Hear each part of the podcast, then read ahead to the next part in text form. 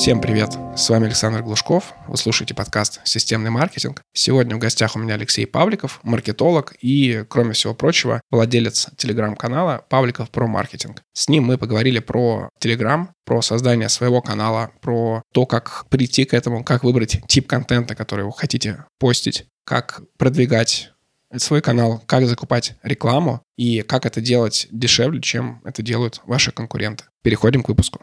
Кстати, если ваш бизнес — это B2B, и вы ищете того, кто выстроит вам интернет-маркетинг, обращайтесь ко мне. Мое агентство специализируется на B2B для промышленных предприятий, заводов, новых технологий. В общем, на всех, у кого достаточно сложно достать целевую аудиторию, но при этом это крупные денежные контракты.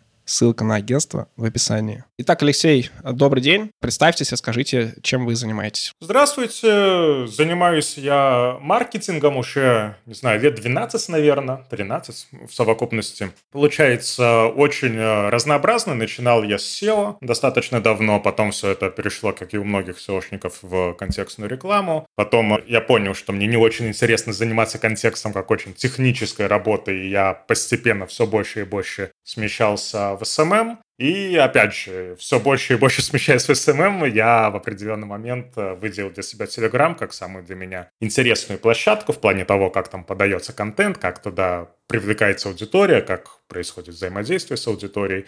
И сейчас я занимаюсь SMM и в первую очередь занимаюсь продвижением в Телеграме путь э, достаточно, можно сказать, стандартный для диджитала. У меня все похоже, только я ушел не в SMM, а немножко в другую историю. Но сейчас э, немножко возвращаюсь в SMM, опять же, в Telegram. Вот, сегодня будем говорить про Telegram, почему он стал э, такой площадкой, которая настолько предоставляет удобств для авторов, при том, что здесь нет ленты рекомендательной, как там в ВК, в Фейсбуке, не знаю, в Тенчате. Что можете сказать по этому поводу? Почему именно Telegram? Почему именно здесь э, самая большая отдача твоих текстов от рекламы и так далее? Если говорить именно про отдачу, да, не э, в плане каких-то симпатий, а именно про отдачу, то тут, э, ну, к сожалению, нечего говорить хорошего, потому что Telegram, он в первую очередь сейчас выстрелил после э, блокировки запрещенных соцсетей. И, во-первых, туда ушла аудитория. Во-вторых, вследствие того, что таргетированная реклама на, опять же, запрещенных соцсетях перестала быть доступной, люди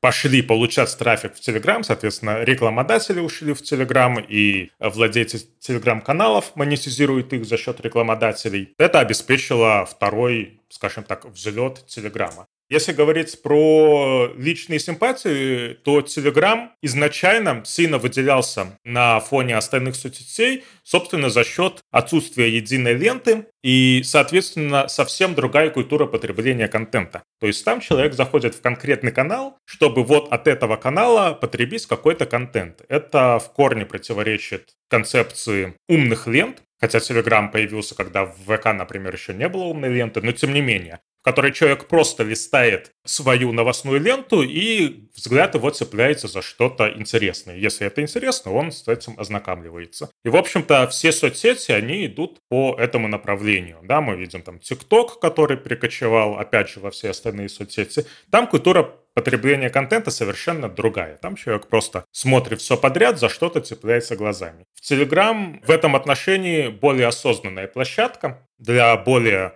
осознанной публики, и, соответственно, там контент создается совсем иначе. Когда ты создаешь какой-то контент в Телеграме, ты подразумеваешь, что человек специально зайдет на твой канал, чтобы это прочитать.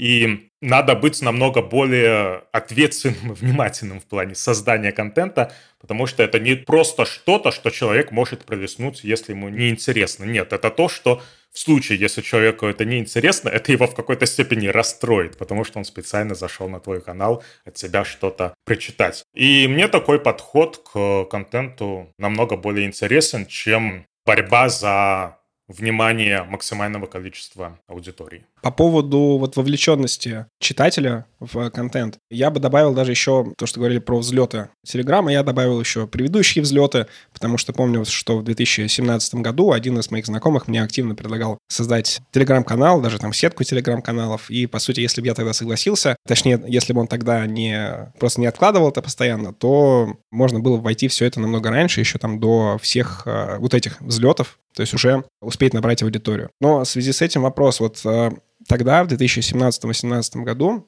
вовлеченность, вот то, что называется ER, отношение просмотров э, к всем подписчикам каналов, оно было выше, там, 40-50%. Сейчас это процентов 20, и что можете сказать по поводу, не знаю, такой цифры 20, нужно ли стремиться там больше, нужно ли стремиться меньше, если мы говорим про профессиональные, экспертные там блоги, а не про развлекательный контент. Или нужно вообще не смотреть на ER, смотреть на что-то другое?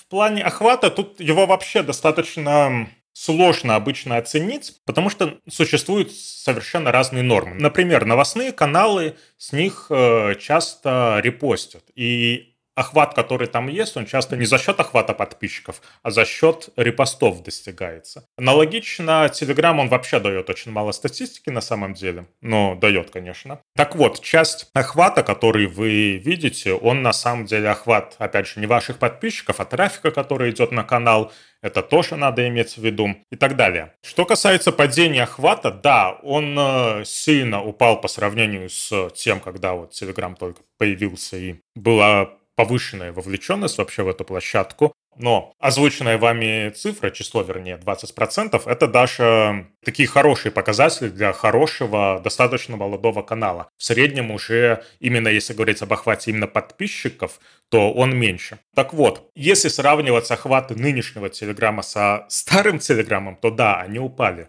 Но если мы сравниваем охваты телеграммные с охватами других соцсетей, ВКонтакта и Инстаграма, то надо иметь в виду, что это совершенно другие охваты. Собственно, о чем я говорил. Охват Телеграма – это охват от людей, которые зашли на ваш канал а охват ВКонтакта, Инстаграма, там, Фейсбука и так далее, это охват людей, которые просто увидели на экране своего телефона или на компьютере ваш пост, вашу сторис и так далее. Это не охват от э, людей, которые, по крайней мере, попытались ознакомиться с вашим контентом. Нет, контент просто появился. Поэтому вот эти проценты, 10-20% для Телеграма, их, ну, скорее корректнее сравнивать с охватами e-mail рассылок, а для email рассылок это совершенно нормальная история. 10-20% для нормальной email рассылки, которая идет не по свежей только что собранной базе, а по базе, которая уже какое-то время у вас есть, это нормальные показатели. Окей, а, так как нету ленты рекомендательной. Допустим, Telegram Ads — это все-таки пока что доступно не всем ввиду э, paywall такого. Основной источник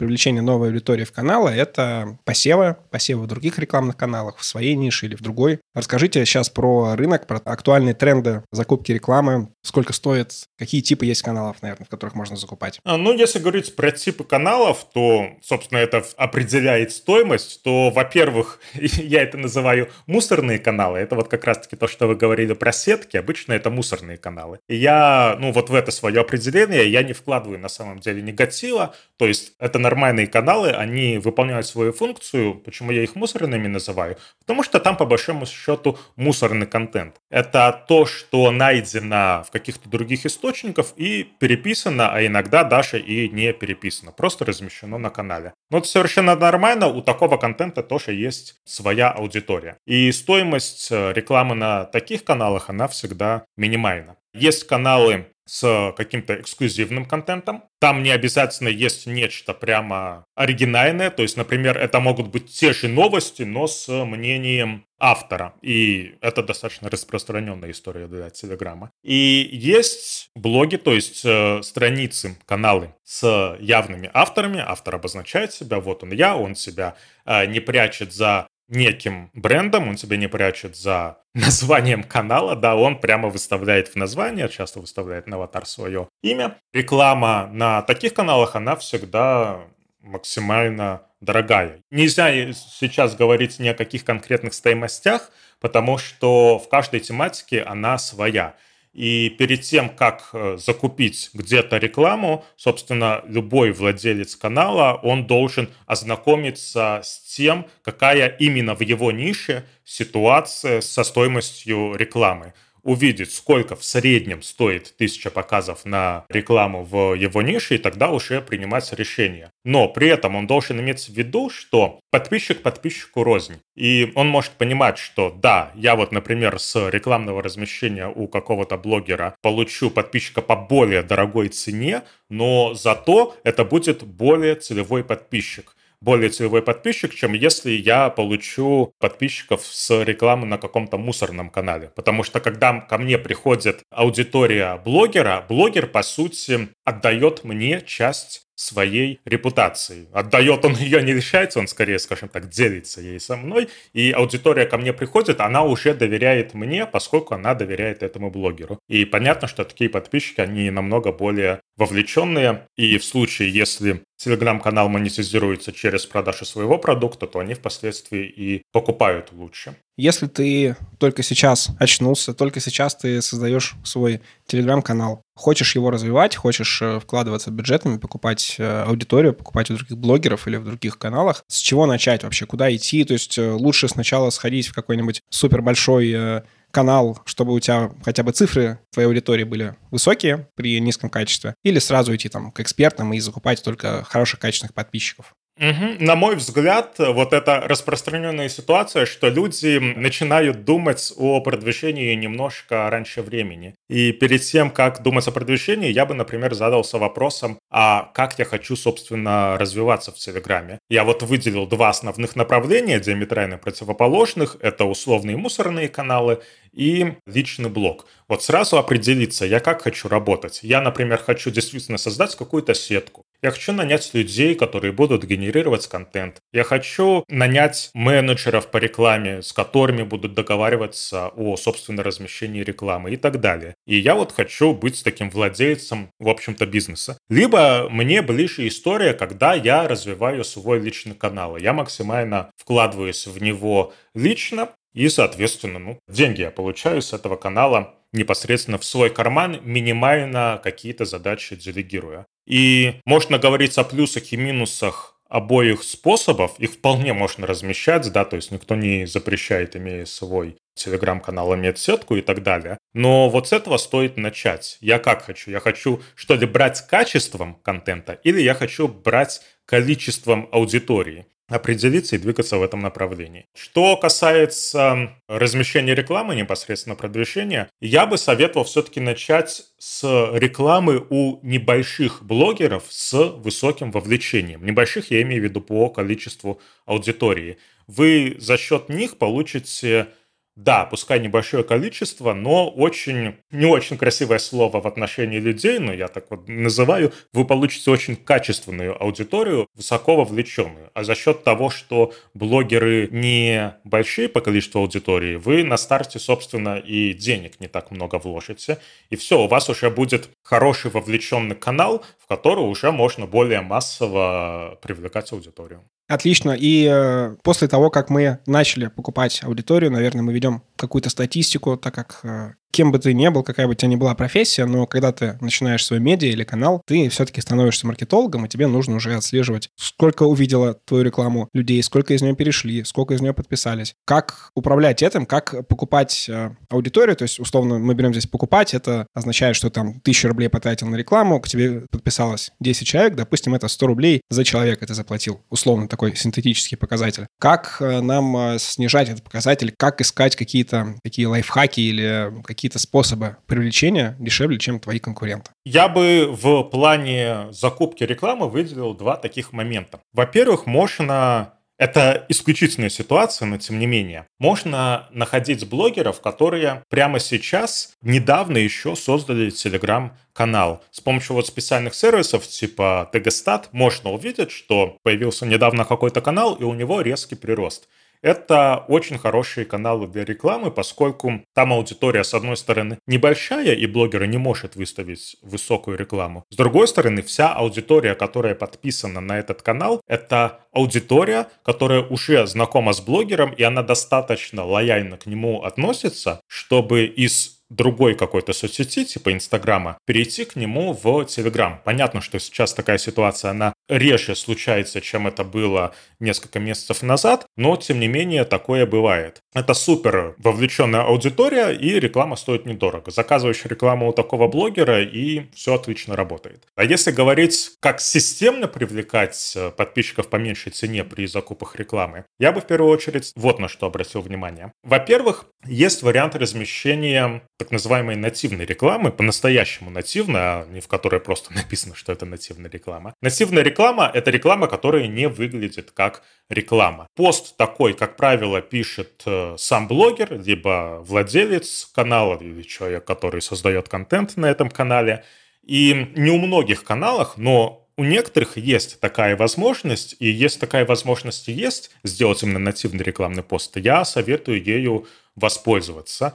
Это всегда дороже, Иногда это значительно дороже, но это всегда дает очень-очень хороший эффект. Так что это стоит таких денег. Второй момент. Для тех каналов, в которых нативное размещение невозможно, я советую имитировать нативное размещение. Кто-то назовет это обманом, я называю это так, слегка сероватым способом. Как имитируется нативное размещение. Как имитируется то, что это не текст, который был дан владельцу канала или блогеру, а так, как будто бы он сам его написал. Обычно есть ограничение. Невозможно размещать рекламный пост от первого лица. То есть вы не можете предложить владельцу канала написать я рекомендую. Нет, вам этого не позволят. Но вполне можно за счет языка, за счет некоторых слов имитировать вот это обращение от первого лица. Например, если блогер говорит, посмотрите, что кто-то там сделал, или очень впечатляет то, как, и так далее. Технически владелец канала не произносит слово «я», но фактически он как будто бы дает личную рекомендацию. Вот за счет такого ну, небольшого лайфхака можно в разы увеличить э, количество подписчиков с рекламного размещения. Действительно, в разы, я не преувеличиваю. И у вас стоимость подписчика будет, соответственно, в несколько раз дешевле, чем там в условных, я вот не люблю это выражение, в среднем по рынку. Вопрос тогда про какие-то способы привлечения из вне Телеграма в Телеграм. Если почитать э, статьи, которые опубликованы в Рунете, на VC некоторые, по тем способам, которые там люди тестируют, это могут быть e-mail рассылки, WhatsApp рассылки, еще запуск рекламы. Что можете сказать? Пробовали или не пробовали? Видели какую-то эффективность или, может быть, какие-то кейсы есть? Любой источник трафика, он может быть, соответственно, источником трафика в Telegram. Никто не мешает, например, создавать свой сайт и писать статьи под SEO и получать оттуда, соответственно, трафик в Telegram. Никто не мешает